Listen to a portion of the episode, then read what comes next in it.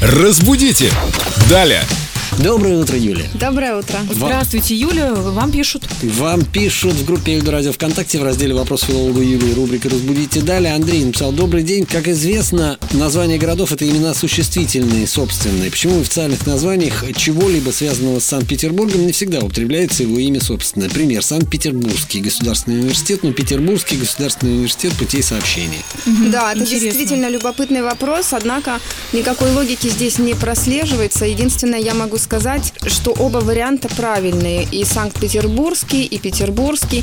Но люди, что выбрали, если уж они там стали Петербургским университетом путей сообщения, то они, видимо, дальше им уже и останутся. Ну, ничего тут не сделаешь.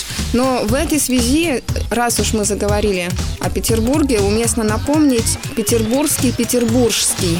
Возможны Кстати, оба да. варианта, но если мы с приставкой вот Санкт-Петербургский, то только один вариант возможен, как я уже сказала, это Санкт-Петербургский. Прям Ну да, чтобы «г» Санкт-Петербургский прозвучало, быть да? не может. Да, совершенно верно. Ясно, мы поняли, записали. То есть петербургский может быть и петербургский, и петербургский. Да, да, именно так, меня как вы получилось. сказали, да. Но Санкт только петербургский. Да, именно так. Боже, как языком сложно э, работать. Сложно, да. Спасибо, Спасибо, Юля. Юля. Нам Счастливо. стало понятнее. Разбудите! Далее!